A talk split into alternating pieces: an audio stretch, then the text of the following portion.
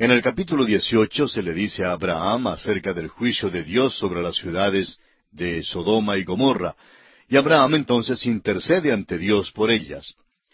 Bien podríamos llamarlo el capítulo de la vida bendecida, porque muestra la vida cristiana en comunión con Dios. La historia continúa en el capítulo 19, donde se relata realmente la destrucción de Sodoma y Gomorra. Lot hizo la decisión de vivir allí y debe escapar de las ciudades predestinadas a la destrucción. La vida cristiana bendecida es una vida en comunión con Dios. Dios luego revela su persona y sus planes a Abraham, y a Abraham le fue posible actuar como intercesor ante él por otros. Esa es la porción dulce de todo hijo de Dios que permanece dentro de la voluntad de Dios. Lot, por su parte, es un buen ejemplo de la vida de disolución. Lamentablemente tenemos ambas clases de cristianos hoy en día, aquellos que viven una vida bendecida y aquellos que viven una vida de disolución. Hay aquellos que han hecho de sus vidas un verdadero naufragio, se han salido de la voluntad de Dios. No sugeriríamos ni por un momento que ellos hayan perdido su salvación, pero sí han perdido todo lo demás. Como dice el apóstol Pablo en su primera carta a los Corintios capítulo tres versículo quince, será salvo, aunque así como por fuego. Ahora los versículos uno y dos de este capítulo dieciocho de Génesis dicen, Después le apareció Jehová en el encinar de Mamre, estando él sentado a la puerta de su tienda en el calor del día. Y alzó sus ojos y miró, y he aquí tres varones que estaban junto a él.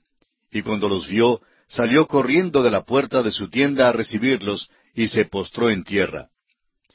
Sabemos que ya Abraham es un hombre viejo. Fíjese usted cuán hospitalario es Abraham. Tal vez usted recuerde la historia o la ilustración que compartimos la última vez y creemos que en realidad tiene base. Por supuesto que jamás sucedió literalmente, pero creemos que tiene buena base y que presenta la hospitalidad que existía en aquellos días. Los versículos tres y cuatro del capítulo dieciocho de Génesis que estamos estudiando dicen, Y dijo, Señor, si ahora he hallado gracia en tus ojos, te ruego que no pases de tu siervo, que se traiga ahora un poco de agua y lavad vuestros pies, y recostaos debajo de un árbol. Nos parecería muy extraño decirle a un desconocido que nos venga a visitar que se lave los pies y entre en la casa. Estamos seguros que no lo diríamos a nadie hoy en día. Sin embargo, sin duda alguna, esta era la costumbre de aquellos días, y es la costumbre más vieja que se conoce. Quizá recuerda usted que en el aposento alto nuestro Señor Jesucristo lavó los pies de sus discípulos. Aquello encerró un tremendo mensaje espiritual. Aquí pues, Abraham lava los pies de ellos como símbolo de la hospitalidad verdadera. En aquel día no se quitaban el sombrero al entrar en la casa, se quitaban los zapatos. Hoy día hemos cambiado un poco aquello y nos quedamos con los zapatos puestos, pero nos quitamos el sombrero. No estamos seguros de cualquier manera cuál de estas costumbres sea la correcta. A mis dos hijos les gustaba mucho andar descalzos en casa, y a veces, cuando íbamos a salir, tenía que exigirles que se pusieran los zapatos porque simplemente les gustaba mucho quitarse los zapatos y andar descalzos en casa. Bien, Abraham pues invita a estos tres varones que le visitan a quitarse los zapatos, a lavarse los pies y a recostarse debajo de un árbol. Ahora los versículos cinco al ocho de Génesis dieciocho nos dicen, Y traeré un bocado de pan, y sustentad vuestro corazón, y después pasaréis, pues por eso habéis pasado cerca de vuestro siervo. Y ellos dijeron, Haz así como has dicho. Entonces Abraham fue de prisa a la tienda a Sara, y le dijo, Toma pronto tres medidas de flor de harina, y amasa, y haz panes cocidos debajo del rescoldo. Y corrió Abraham a las vacas, y tomó un becerro tierno y bueno, y lo dio al criado, y éste se dio prisa a prepararlo. Tomó también mantequilla y leche, y el becerro que había preparado, y lo puso delante de ellos, y él se estuvo con ellos debajo del árbol, y comieron. Vemos aquí que Abraham festeja en gran manera y prepara mucha comida. Comieron chuletas de ternera o carne asada. Abraham no sabía quiénes en realidad estaba hospedando. Todo lo que sabía era que tenía tres visitantes. Ahora nosotros descubrimos que estas visitas son realeza. Más adelante, en el Nuevo Testamento, se nos pide ser hospitalarios. El escritor a los Hebreos en el capítulo trece, versículo dos dice, No os olvidéis de la hospitalidad, porque por ella algunos, sin saberlo, hospedaron ángeles. Y ese era Abraham. Veamos ahora los versículos nueve y diez de este capítulo dieciocho de Génesis. Y le dijeron, ¿Dónde está Sara tu mujer? Y él respondió, Aquí en la tienda. Entonces dijo, De cierto volveré a ti, y según el tiempo de la vida, he aquí que Sara tu mujer tendrá un hijo. Y Sara escuchaba a la puerta de la tienda que estaba detrás de él. En aquel entonces no era lo más correcto o apropiado que una esposa saliera y sirviera a las visitas, y mayormente cuando las visitas eran varones. Y aún hoy día se preserva esa costumbre en el Oriente, de modo que las visitas preguntaron por Sara. Sara entonces se quedó con el oído pegado a la cerradura de la puerta, y escuchaba todo. Ahora tanto Abraham como Sara se dan cuenta de que, sin saberlo, habían hospedado ángeles. Ahora los versículos once y doce de este capítulo dieciocho de Génesis dicen, Y Abraham y Sara eran viejos, de edad avanzada, y a Sara le había cesado ya la costumbre de las mujeres. Se rió pues Sara entre sí diciendo, Después que he envejecido, ¿tendré deleite, siendo también mi señor ya viejo? Sara se ríe al pensar que puede tener un hijo. Ahora, ¿qué clase de risa es esta? Bueno, creemos que es la risa que dice, me parece simplemente increíble. Amigo oyente, permítanos recordarle una vez más que a lo mejor todos hemos tenido experiencias así como esta. Dios ha sido tan bueno para con nosotros, y en ciertas ocasiones nos hemos reído así como se rió Sara. Quizá algo le pasó a usted que le parecía increíble, ¿verdad? Y así se rió Sara. Sin embargo, Sara tuvo miedo. Veamos lo que dicen los versículos trece al quince. Entonces Jehová dijo a Abraham, ¿Por qué se ha reído Sara diciendo, ¿Será cierto que he de dar a luz siendo ya vieja? ¿Hay para Dios alguna cosa difícil? Al tiempo señalado volveré a ti, y según el tiempo de la vida, Sara tendrá un hijo. Entonces Sara negó diciendo, No me reí, porque tuvo miedo. Y él dijo, No es así, sino que te has reído. Ella tiene miedo y trata de evadirse, pero no puede evitar la verdad. Ahora el versículo 16 dice, Y los varones se levantaron de allí y miraron hacia Sodoma, y Abraham iba con ellos acompañándolos. Abraham iba acompañándolos en el camino para despedirse de ellos. Abraham vivía en un lugar desde el cual podía mirarse hacia Sodoma y Gomorra. Algunas personas que han estado en esa tierra Cuentan que se han quedado asombrados porque les ha sido posible ver hasta muy lejos en un día claro. Desde Jerusalén podían ver a Belén y desde las ruinas de la vieja Samaria les fue posible divisar hasta Jerusalén. Dicen ellos que se puede pasar la vista al mar Mediterráneo y al mar de Galilea y es posible ver el monte de Hermón desde cualquier lugar. Es una vista tremenda. Así pues, Abraham camina un poco con estos visitantes y ellos fácilmente pueden divisar hasta Sodoma y Gomorra allá en la distancia. Fueron grandes lugares de veraneo en aquellos días, y debe haber sido un lugar delicioso y bello para estar. Notemos ahora que Dios anuncia a Abraham sus planes de destruir a Sodoma y Gomorra. Y para ello leamos los versículos 17 y 18 de este capítulo 18 de Génesis. Y Jehová dijo, ¿Encubriré yo a Abraham lo que voy a hacer habiendo de ser Abraham una nación grande y fuerte, y habiendo de ser benditas en él todas las naciones de la tierra? Dios sabe que va a destruir a Sodoma y Gomorra, pero hasta el momento lo había mantenido encubierto a Abraham. Ahora note usted la razón que Dios da para explicar por qué lo va a revelar a Abraham. Abraham va a ejercer una influencia grande, ha de influir en multitudes de personas en las generaciones venideras. Esa es la verdad aquí mismo en la radio. Estamos hablando de Abraham y nos está influenciando a todos nosotros. No podemos evadirlo. Dios pues dice que es mejor no encubrir este hecho a Abraham, o Abraham se formará una idea equivocada de Dios. Está diciendo Dios que es mejor anunciar este hecho o estos planes a Abraham. Leamos ahora los versículos 19 al 22 de este capítulo 18, y dice Dios, Porque yo sé que mandará a sus hijos y a su casa después de sí, que guarden el camino de Jehová, haciendo justicia y juicio, para que haga venir Jehová sobre Abraham lo que ha hablado acerca de él.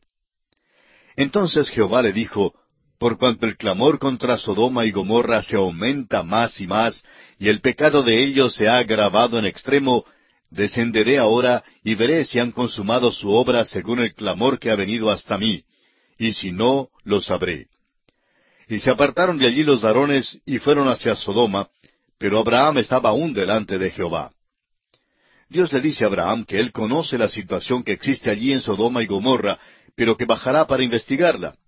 En otras palabras, Dios nunca hace las cosas apresuradamente ni a la carrera.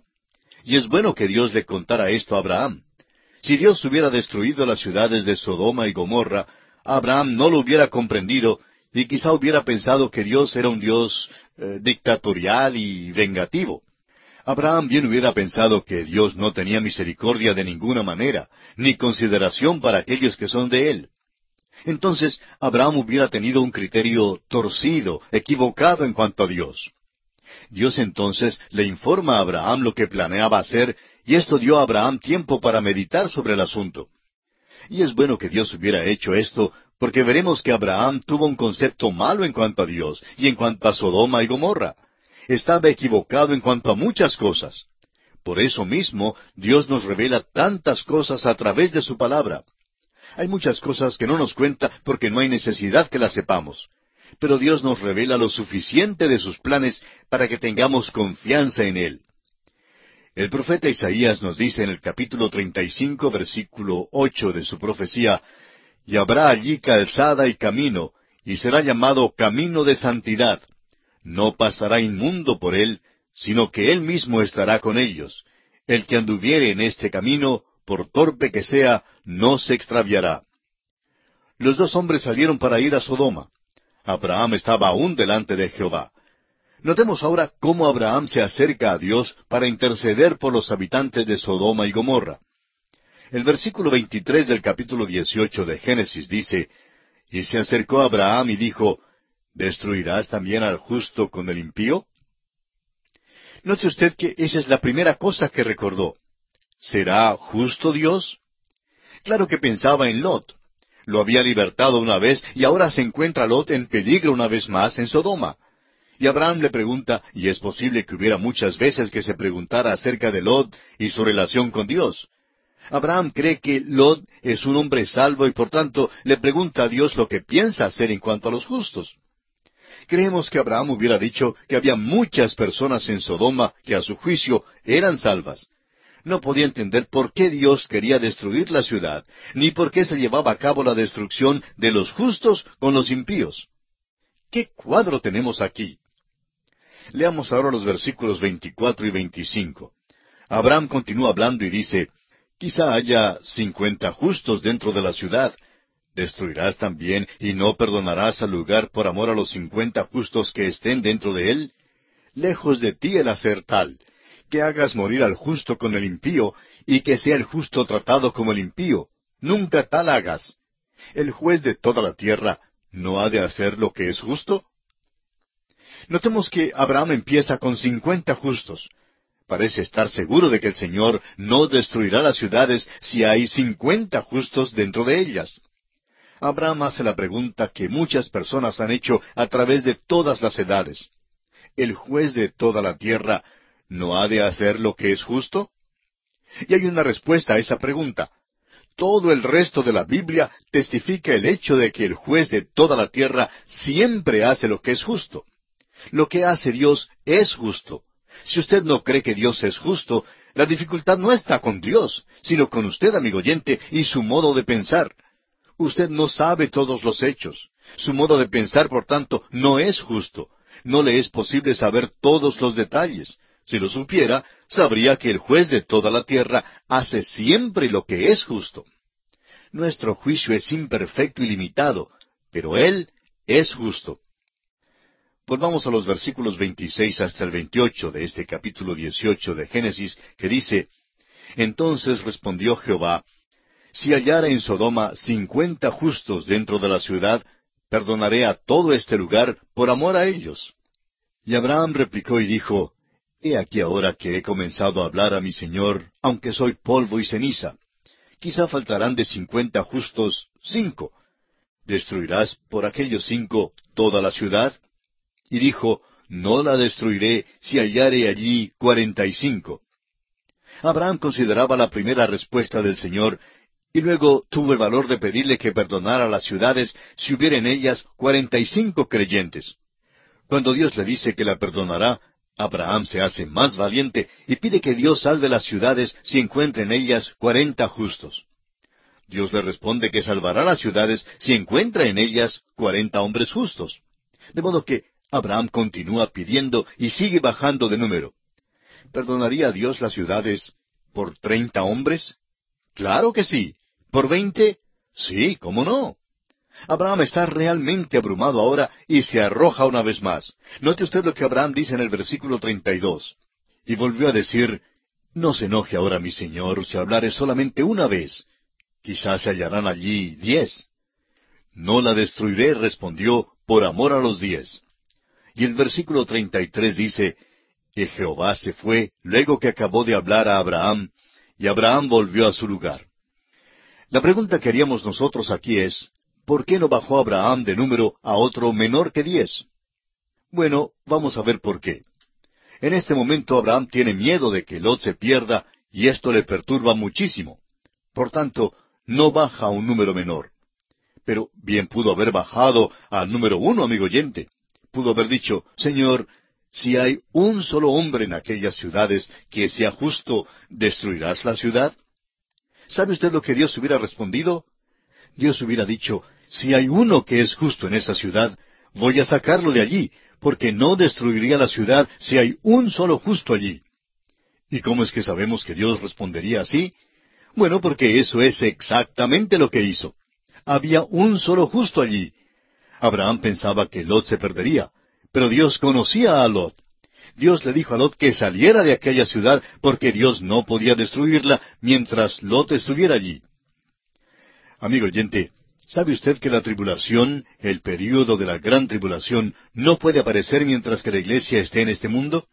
Simplemente no puede acontecer, amigo oyente. Cristo llevó nuestro juicio y la gran tribulación es parte del juicio venidero. Por eso mismo, la iglesia no puede pasar a través de ella. Este es un cuadro glorioso de esa verdad. Vamos a ver que Sodoma y Gomorra son un cuadro del mundo. ¿Y qué cuadro? ¿Y qué condición en la que está el mundo hoy? Muy parecida a la de Sodoma y Gomorra. No sabemos cuándo vendrá el Señor para quitarnos de este mundo. Puede que sea hoy, o mañana, o cualquier otro día pero ciertamente será de acuerdo a la situación que tenemos pintada aquí en Sodoma y Gomorra. Encontramos aquí lo que podemos llamar una muestra de una vida cristiana arruinada. Encontramos también que los ángeles visitan a Lot y le amonestan a escaparse. Lot sale de Sodoma con su esposa y sus hijas, y luego las ciudades son destruidas. Luego este capítulo nos cuenta del terrible pecado de Lot. Vamos a leer hoy los versículos uno al tres del capítulo diecinueve de Génesis. Llegaron pues los dos ángeles a Sodoma a la caída de la tarde, y Lot estaba sentado a la puerta de Sodoma. Y viéndolos Lot, se levantó a recibirlos, y se inclinó hacia el suelo, y dijo, Ahora, mis señores, os ruego que vengáis a casa de vuestro siervo, y os hospedéis, y lavaréis vuestros pies, y por la mañana os levantaréis, y seguiréis vuestro camino y ellos respondieron, No, que en la calle nos quedaremos esta noche. Mas él porfió con ellos mucho, y fueron con él, y entraron en su casa, y les hizo banquete, y coció panes sin levadura, y comieron. Ahora no olvidemos que este hombre Lot es un hombre justo. Parece increíble. Si solo tuviéramos este relato, no creeríamos que fuera justo. El apóstol Pedro en su segunda carta, capítulo dos, versículos siete y ocho, nos habla de Lot y nos dice, y libró, esto es, Dios, al justo Lot, abrumado por la nefanda conducta de los malvados, porque este justo que moraba entre ellos afligía cada día su alma justa, viendo y oyendo los hechos inicuos de ellos. Lot vivía en Sodoma, pero realmente nunca fue feliz allí, porque realmente fue un día trágico para Lot cuando se fue a vivir a Sodoma. Perdió a su familia, el hecho es que, al observar el cuadro completo, notamos que perdió a todos. Fue una tragedia de veras. Ahora hay muchos hombres hoy en día que pueden ser salvos, pero por su vida y por donde van y cómo viven, pierden a sus familiares. Tal hombre pierde su influencia y su testimonio ante su familia. Conocemos a cristianos que han procedido de esta forma. Un pastor que conversaba en una ocasión con un joven, hijo de uno de los líderes de una iglesia, contaba que el joven le dijo que sólo esperaba que muriera su padre para renunciar a todo, que creía que todo era falso. Dijo que sólo veía mucha hipocresía en la vida cristiana, y procedió a revelar la vida de su hogar. Qué falso debió haber sido su padre. Y por esa actitud perdió a su hijo, y perdió también su influencia en otros lugares. Por supuesto que este hombre todavía es cristiano. Estamos seguros que confía en Cristo. Sin embargo, su vida fue algo falsa, de acuerdo con las declaraciones de este joven. Bueno, así le ocurrió al pobre Lot. Perdió su influencia, perdió su testimonio. Ahora estos hombres que llegaron a visitarle deben haber tenido los pies sucios, después de caminar desde el valle de Mamre hasta Sodoma, calzados solamente con sandalias.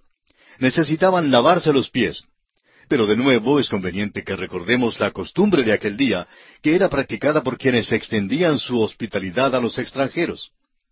Fíjese usted que Lot se sentaba a la puerta de Sodoma.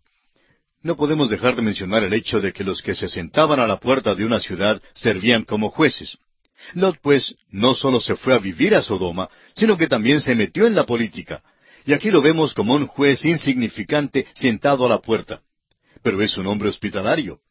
Cuando llegaron los extranjeros, les convidó a su casa y ellos entraron. Al principio, sin embargo, estaban algo reacios, reticentes a entrar. Pensaban mejor quedarse afuera para no incomodar a Lot. Por supuesto que hicieron esto a propósito. Ahora estos hombres disfrutan de otra comida. Comieron una con Abraham y ahora comen otra con Lot. Pero notemos que antes de comer sacaron a la luz un hecho cierto. Habían dicho que podrían quedarse en la calle y dormir en la plaza, por decirlo así. Por tanto, Lot tuvo que decirles que no les sería posible hacer eso. En Sodoma no. Sería demasiado peligroso. La vida de ellos no estaría segura si hicieran tal cosa.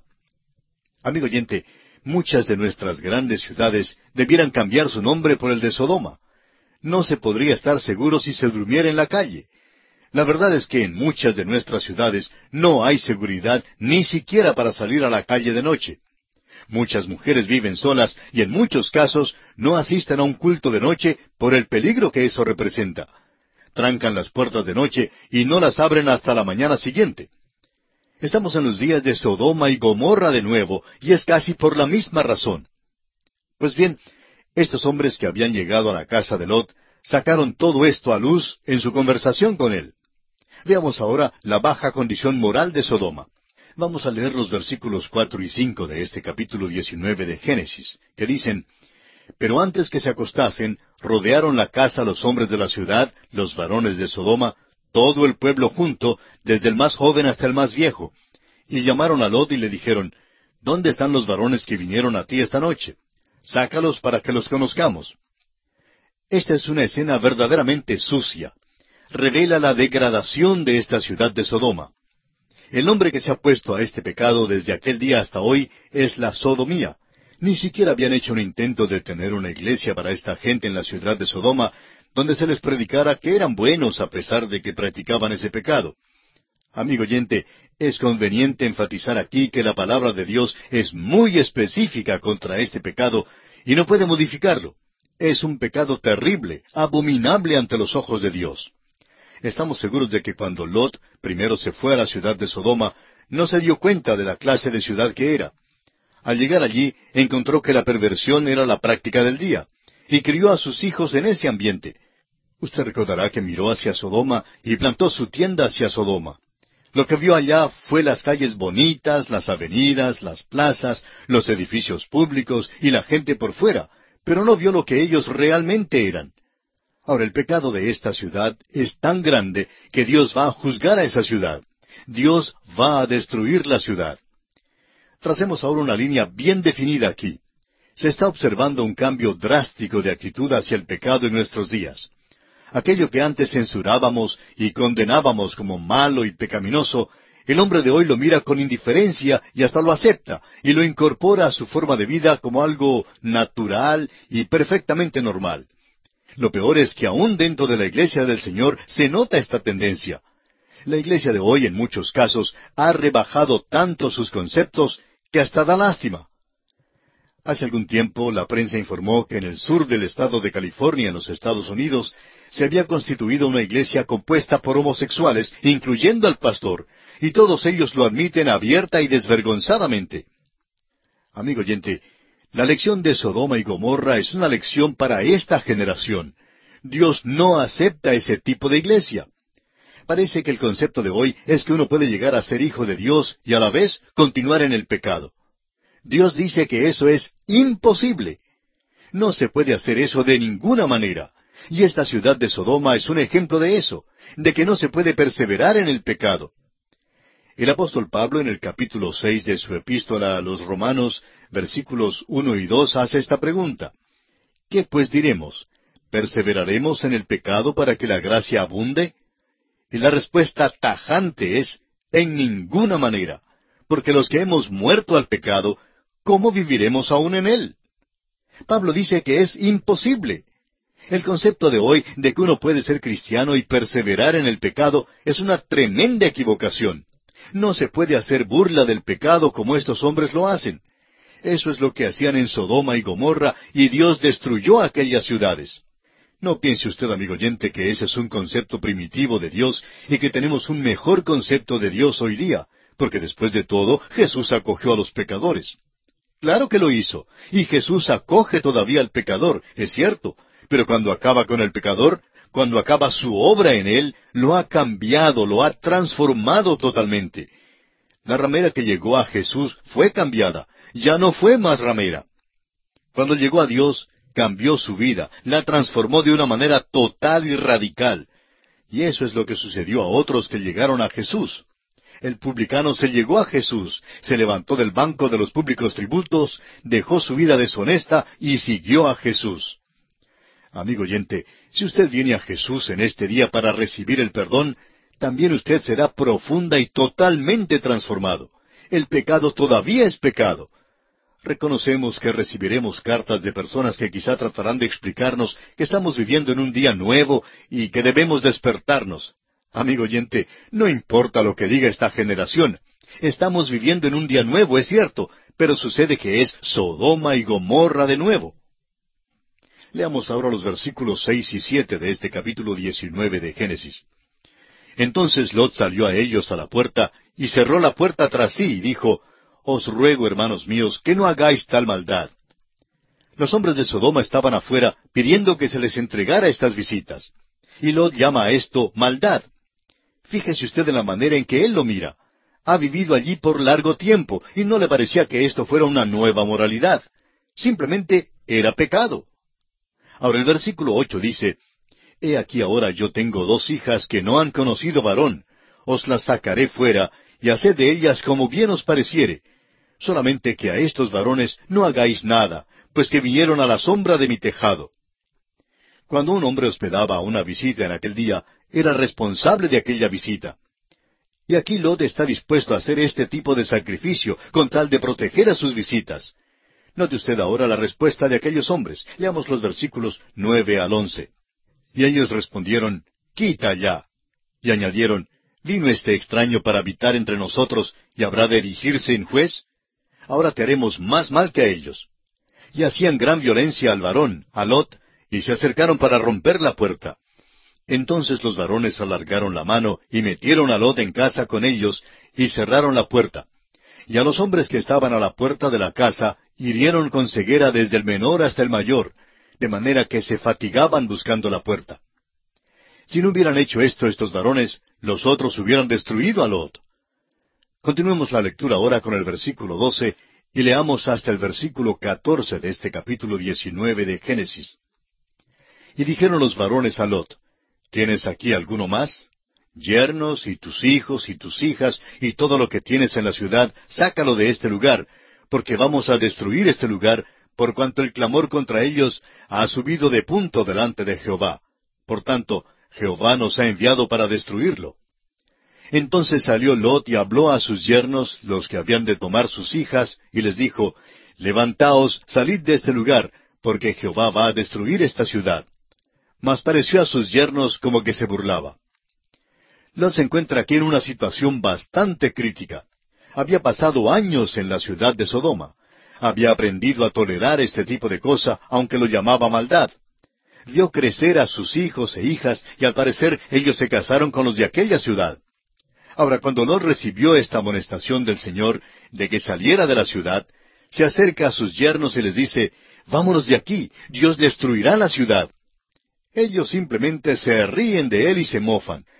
Es probable que ellos habían dado cuenta que solamente una semana antes Lot había invertido en la propiedad raíz en la ciudad de Sodoma.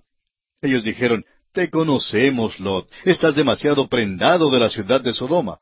Este es tu hogar y tú has aplaudido y has aprobado estas cosas. Porque note usted que este hombre estaba fuera de la voluntad de Dios en este lugar, y por eso no tuvo ningún testimonio efectivo para Dios. No ganó a nadie en esta ciudad. Amigo oyente, cuando se desciende hasta el nivel de los hombres de este mundo, no se puede ganar a nadie tampoco hoy en día. Y creemos que eso es muy notable en esta hora en la cual vivimos. Ahora puede ser que algunos de nosotros nos inclinemos a estar de acuerdo con Abraham y pensar que este hombre Lot no era salvo. Pero ya aprendimos que el apóstol Pedro en su segunda carta nos dice que Lot era un hombre justo. Por eso decimos que nunca disfrutó realmente de la vida allá en Sodoma. Ahora él va a salir de la ciudad, y a las únicas que él puede convencer para que se vayan con él son su esposa y las dos hijas solteras. Leamos ahora los versículos quince y dieciséis de este capítulo diecinueve del libro de Génesis. Y al rayar el alba, los ángeles daban prisa a Lot diciendo, Levántate, toma tu mujer y tus dos hijas que se hallan aquí, para que no perezcas en el castigo de la ciudad.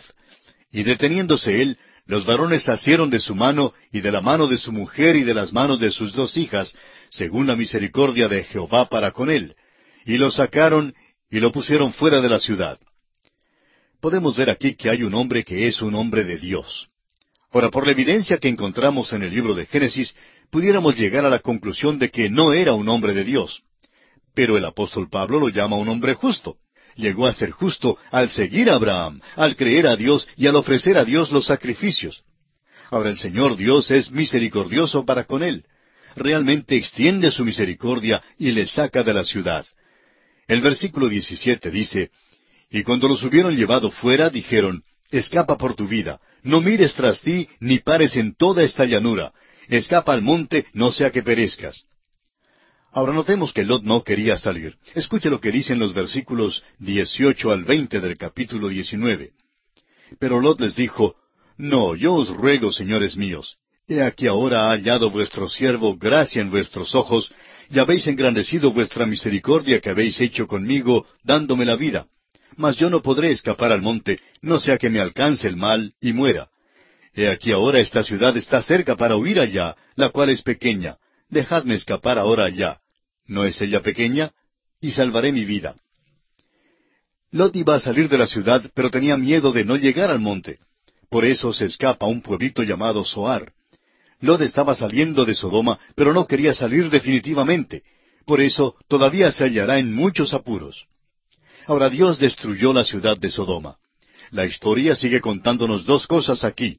Una de esas cosas tiene que ver con la esposa de Lot, y la otra con respecto a sus dos hijas.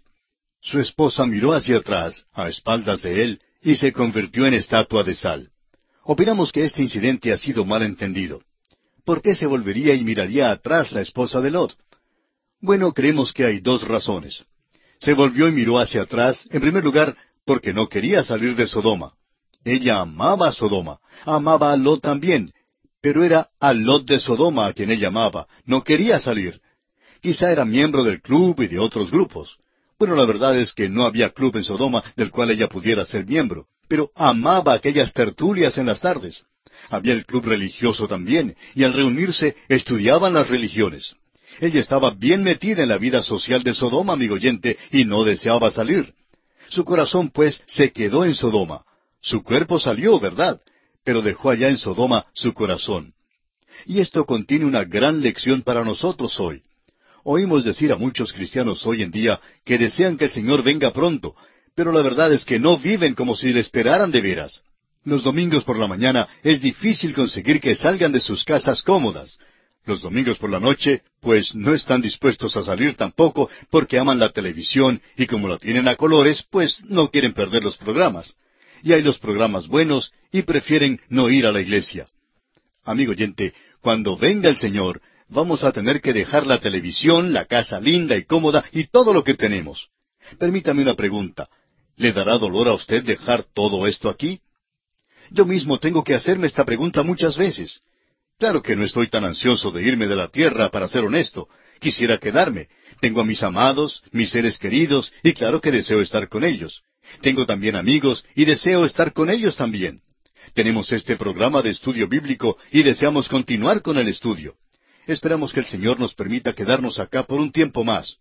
Pero también es menester darnos cuenta que cuando nos llame, no debemos tener ninguna cosa aquí en la tierra que nos cause dolor dejar, ni siquiera una. Quizá usted también tiene una casa y podrá decir también, me dará igual salir y dejarla. Bueno, es preciso darse cuenta que es necesario adoptar esta actitud. Pero la esposa de Lot se volvió y miró hacia atrás. Ahora, en segundo lugar, la señora de Lot no creyó a Dios. Dios había dicho que debían salir de la ciudad y no mirar atrás. Lot no miró atrás porque creyó a Dios.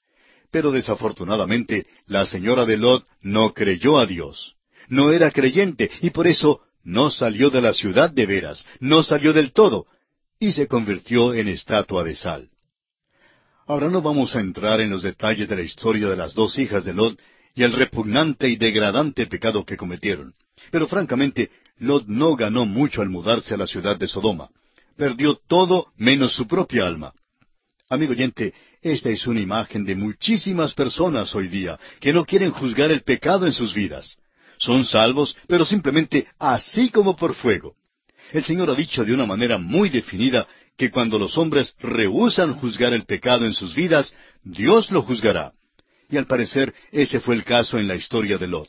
Nos encontramos ya al final del capítulo 19 de este primer libro del Antiguo Testamento. Y comentábamos que Lot en realidad no había ganado mucho cuando se fue a vivir en la ciudad de Sodoma había perdido todo menos su propia alma. Y dijimos que esto es una imagen de muchísimas personas hoy en día que no quieren juzgar el pecado en su vida. Son salvos, pero sólo así como por fuego. El Señor ha dicho de una manera muy definida que cuando los hombres rehusan juzgar el pecado en sus vidas, Él lo juzgará. Y al parecer ese es el caso de Lot. Bien, no queremos dejar este capítulo sin dar un vistazo a Abraham. Leamos los versículos 27 y 28 de este capítulo 19 de Génesis que estamos estudiando. Y subió Abraham por la mañana al lugar donde había estado delante de Jehová. Y miró hacia Sodoma y Gomorra, y hacia toda la tierra de aquella llanura miró. Y aquí que el humo subía de la tierra como el humo de un horno. Cuando Abraham miró hacia allá, creemos que en su corazón sintió tristeza. No estamos seguros si él sabía que Lot había escapado. Posiblemente se enteró más tarde. Pero cuando miró hacia las dos ciudades, es probable que sintió tristeza al pensar en Lot. Abraham no había invertido ni un centavo en esas dos ciudades y por tanto, al llegar el juicio a Sodoma, no le perturbó de ninguna manera. No estaba, pudiéramos decir, enamorado de las cosas de Sodoma ni de las cosas de este mundo. El apóstol Juan dice en su primera epístola capítulo dos versículo quince, No améis al mundo, ni las cosas que están en el mundo.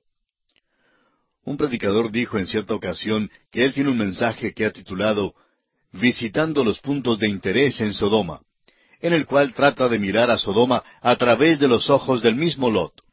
Seguramente Lot tenía un mal concepto de la ciudad. La esposa de Lot, por su parte, se enamoró de ella, Luego presenta el concepto de Abraham, quien no perdió nada en esa ciudad. También se puede visitar a Sodoma con el Señor y mirarla desde el punto de vista de Dios. Es una lástima, amigo oyente, que la Iglesia no esté mirando al pecado de la sodomía como el Señor lo mira. No creemos que sea más grande hoy que lo que ha sido en el pasado. Lamentablemente, hay un porcentaje grande de nuestra población que es homosexual y que se entrega a la perversión. Hoy hablamos de ella en una manera mucho más franca que antes. De hecho, hace diez años quizá ni nos habríamos atrevido a mencionar esto por radio. Pero es algo que se discute por todos lados hoy. Ahora, ¿cuál debe ser la actitud del cristiano con respecto a ella hoy día? Lot en su día sabía que era maldad. Dios la juzgó. ¿No es suficiente, pues, que el Hijo de Dios hoy sepa que no debe comprometerse con este tipo de cosas? Es pecado. Unos dicen que el gustar de la sodomía es una enfermedad. Lo mismo se dice en cuanto al alcoholismo.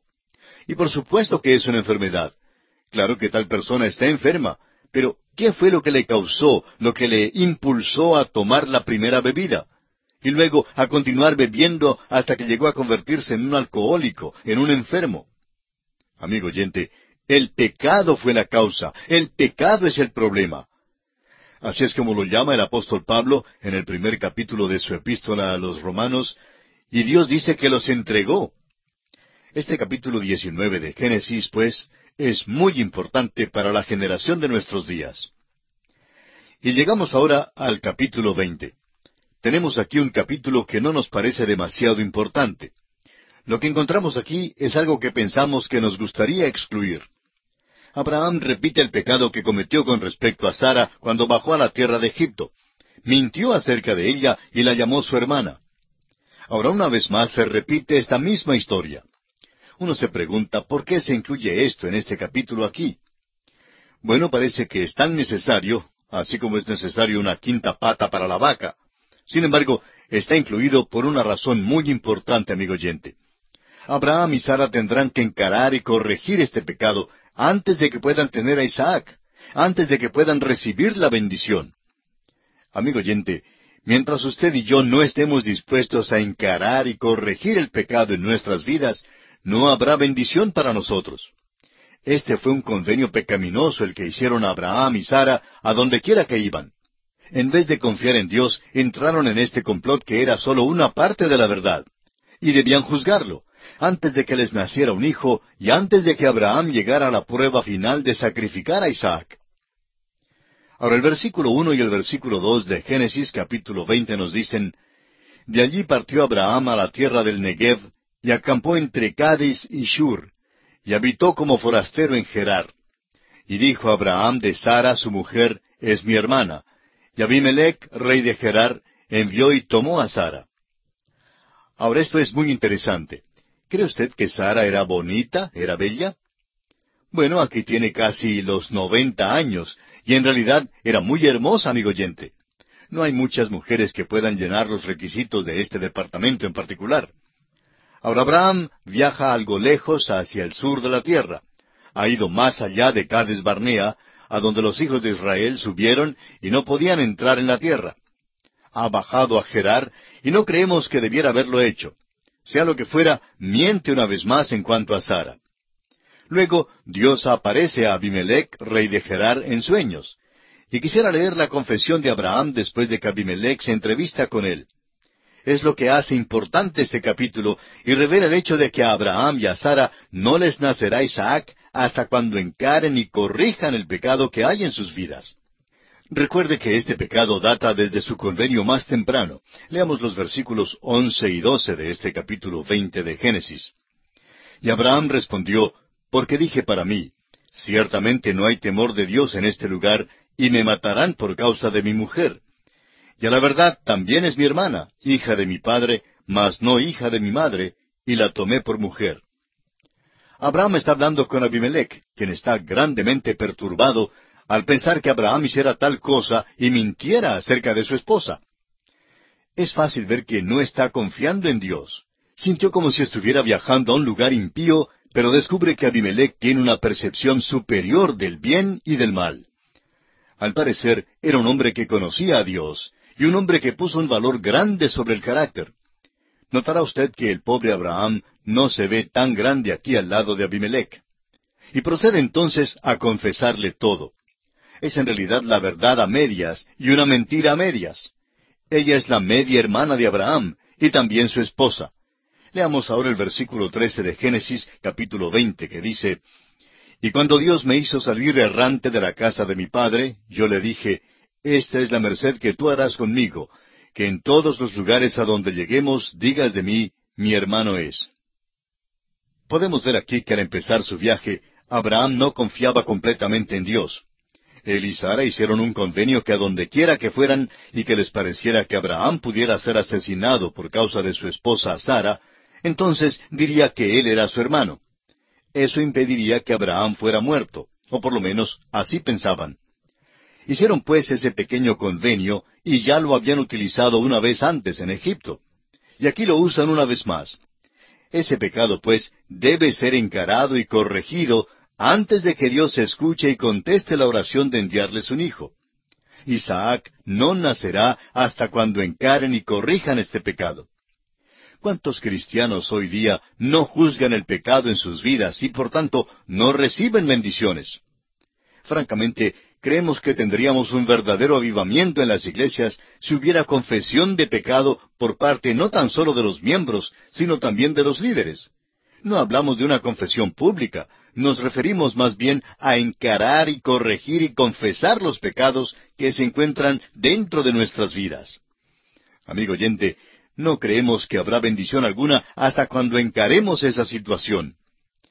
El apóstol Pablo en su primera carta a los Corintios capítulo once versículos veintiocho al treinta y dos dice, Por tanto, pruébese cada uno a sí mismo, y coma así del pan, y beba de la copa, porque el que come y bebe indignamente, sin discernir el cuerpo del Señor, juicio come y bebe para sí. Por lo cual hay muchos enfermos y debilitados entre vosotros, y muchos duermen. Si pues nos examinásemos a nosotros mismos, no seríamos juzgados, mas siendo juzgados, somos castigados por el Señor para que no seamos condenados con el mundo. Amigo oyente, la Iglesia y muchos creyentes se ven impedidos de recibir raudales de bendiciones porque no desean, no están dispuestos a encarar y a corregir el pecado en sus vidas. Esta es una tremenda lección, una gran lección espiritual que encontramos aquí en este capítulo veinte del libro de Génesis. Y nos encontramos ahora ante el capítulo 21. En este capítulo llegamos al nacimiento de Isaac, la expulsión de Agar e Ismael y los días de Abraham en Beerseba. Leamos los versículos uno y dos de este capítulo 21 de Génesis que seguimos estudiando. Visitó Jehová a Sara como había dicho, e hizo Jehová con Sara como había hablado. Y Sara concibió y dio a Abraham un hijo en su vejez, en el tiempo que Dios le había dicho. Note usted que hay una analogía muy notable entre el nacimiento de Isaac y el nacimiento de Cristo. Creemos que el nacimiento de Isaac se nos relata por eso mismo. Antes de que naciera Cristo, Dios puso de manifiesto al género humano esta gran verdad. Isaac nació en el tiempo determinado que Dios había prometido. Cristo también nació en el cumplimiento del tiempo. El apóstol Pablo en su carta a los Gálatas capítulo cuatro versículo cuatro dice pero cuando vino el cumplimiento del tiempo, Dios envió a su Hijo, nacido de mujer y nacido bajo la ley. Ahora los versículos tres al ocho de Génesis capítulo veintiuno nos dicen, Y llamó Abraham el nombre de su hijo que le nació, que le dio a luz Sara, Isaac. Y circuncidó a Abraham a su hijo Isaac de ocho días, como Dios le había mandado. Y era Abraham de cien años cuando nació Isaac su hijo. Entonces dijo Sara, Dios me ha hecho reír, y cualquiera que lo oyere se reirá conmigo. Y añadió, ¿quién dijera a Abraham que Sara habría de dar de mamar a hijos? Pues le he dado un hijo en su vejez. Y creció el niño y fue destetado. E hizo Abraham grande banquete el día que fue destetado Isaac. Ahora tenemos aquí unas verdades muy notables que debemos entender. En primer lugar, el nacimiento de Isaac fue un nacimiento milagroso fue contrario a la naturaleza. Pablo en el capítulo cuatro de su epístola a los Romanos, el cual ya hemos leído anteriormente, dice que Abraham no consideró su cuerpo que estaba ya como muerto, ni consideró la esterilidad de la matriz de Sara, sino que tuvo fe en Dios. Así pues, de la muerte Dios produce la vida. Este es un nacimiento milagroso. Y debemos tener en cuenta que Dios no presentó de repente algo nuevo en el nacimiento sobrenatural de Jesucristo. Comenzó a preparar a los hombres para tal evento, y así, mucho antes, allá en el nacimiento de Isaac, tenemos un nacimiento milagroso. Vimos en el capítulo anterior cómo Dios tuvo que contender con Abraham y Sara antes de que naciera Isaac. Ellos tuvieron que reconocer que ellos mismos no podían hacer nada, que sería imposible para ellos. Abraham tenía cien años y Sara tenía noventa años. En otras palabras, el nacimiento de Isaac tiene que ser un nacimiento con el cual ellos realmente no tuvieron nada que ver. Leamos ahora los versículos nueve y diez. Y vio Sara que el hijo de Agar la egipcia, el cual ésta le había dado a luz a Abraham, se burlaba de su hijo Isaac. Por tanto, dijo a Abraham, Echa a esta sierva y a su hijo, porque el hijo de esta sierva no ha de heredar con Isaac mi hijo. La llegada del pequeño Isaac al hogar ciertamente produjo mucha dificultad. Ismael, el hijo de Agar, se burla del nuevo pequeño de la familia. Y aquí empezamos a notar la naturaleza y el carácter de este niño Ismael. Hasta aquí parece que había sido un niño bueno, pero ahora, con la llegada del nuevo niño a la familia, él se presenta como realmente es. Y esta es una ilustración del hecho de que un creyente tiene también dos naturalezas. Antes de ser convertido, uno tiene una naturaleza vieja, la cual le controla. Uno hace lo que quiere. Y cuando uno hace lo que quiere, pues no siempre hace lo mejor. Pero no hay otra naturaleza en uno. Pero cuando uno nace de nuevo en la familia de Dios, uno recibe una naturaleza nueva. Y cuando uno recibe esa nueva naturaleza, entonces es cuando comienza el problema. El apóstol Pablo nos dice en el versículo quince, capítulo siete de su epístola a los Romanos, que hay una lucha entre la naturaleza nueva y la vieja. Él dice, porque lo que hago no lo entiendo, pues no hago lo que quiero, sino lo que aborrezco, eso hago. Pablo está diciendo que la naturaleza nueva no quiere hacer lo que la naturaleza vieja quiere que haga, pero la naturaleza vieja tiene el control. Pero llega el momento, amigo oyente, en que una persona tiene que decidir de qué manera piensa vivir, es decir, cuál es la naturaleza que le va a gobernar. Tiene que tomar o hacer una decisión y esto tiene que ver con lo que llamamos rendición al Señor. O bien permite que el Espíritu Santo obre en su vida y le controle, o bien se deja dominar por la energía de la carne. No hay otra alternativa para el Hijo de Dios, amigo oyente. Ahora se nos dice aquí que el hijo de la sierva debe ser echado fuera. Eso se aplica también a nuestras vidas con respecto a las dos naturalezas. Pero notemos ahora algo interesante aquí. El versículo once del capítulo veintiuno de Génesis dice, Este dicho pareció grave en gran manera a Abraham a causa de su hijo. Después de todo, en cuanto a la carne, Ismael es su hijo tanto como lo es Isaac. Y después de todo, Isaac es solo un nene recién nacido y Abraham no sabe mucho de él todavía. Pero en cambio, este niño Ismael ha estado en el hogar todo este tiempo, y Abraham se ha encariñado y se ha pegado mucho de él. De modo que es muy doloroso lo que Abraham tiene que hacer, es decir, tener que despedirle. Volvamos ahora a lo que dijimos antes. Dios no aprobó la conducta de Abraham y Sara. Y ahora están cosechando los resultados, y es muy doloroso para Abraham el tener que despedir o echar a este niño. Pero amigo oyente, el pecado es pecado, y Dios nunca aprueba el pecado. Dios nunca tuvo la intención de aprobar lo que hizo Abraham. Fue pues un dolor para él, pero Dios no podía aceptar a Ismael en lugar de Isaac. Isaac era el hijo de la promesa, y la pobre Sara no podía soportar que el niño Ismael se burlara de su hijito. Y es que en nuestra vida tampoco podemos vivir con las dos naturalezas. Cada uno de nosotros tiene que tomar una decisión. El primer capítulo de Santiago, versículo ocho, dice, El hombre de doble ánimo es inconstante en todos sus caminos. Eso explica la inestabilidad y la incertidumbre que hay entre tantos cristianos hoy en día. Quieren ir con el mundo y a la vez quieren andar con el Señor. Son esquizofrénicos espirituales tratan de hacer las dos cosas al mismo tiempo y eso es imposible. Los griegos tenían una carrera donde juntaban a dos caballos y un hombre colocaba un pie en un caballo y el otro pie en el otro caballo. Creo que ya mencionamos esto anteriormente. Bueno, esta era una gran carrera mientras que los dos caballos corrían juntos en la misma dirección.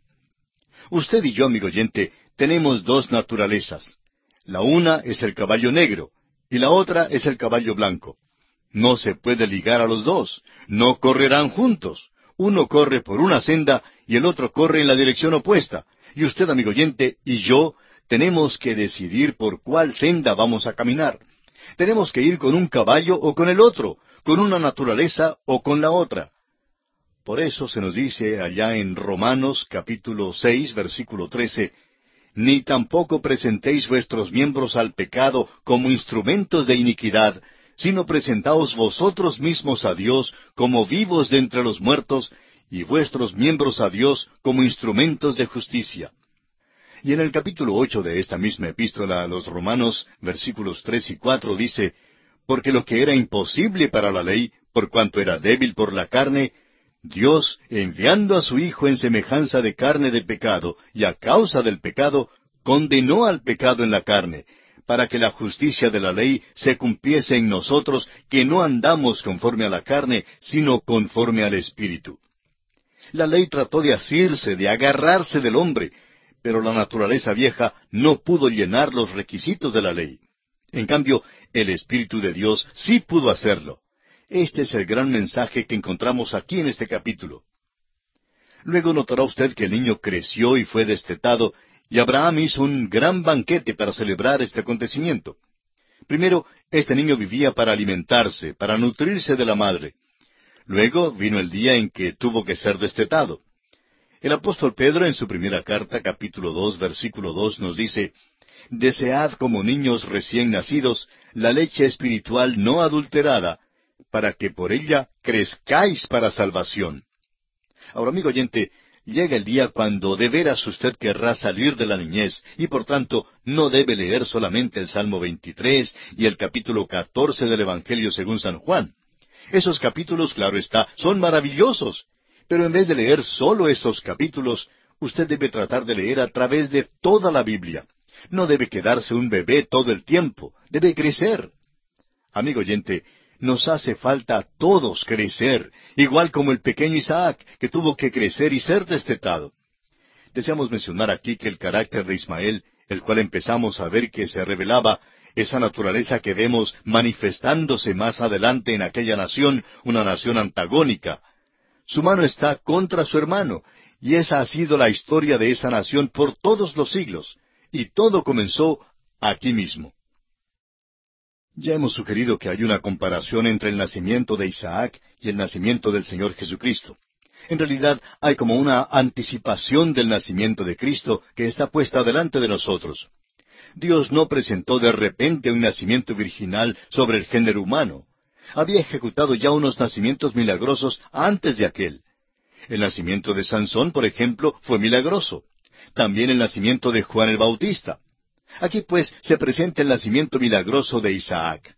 Y quisiéramos ahora dirigir su atención a la comparación entre estos dos nacimientos, el de Isaac y el del Señor Jesucristo. En primer lugar, notamos que ambos habían sido prometidos.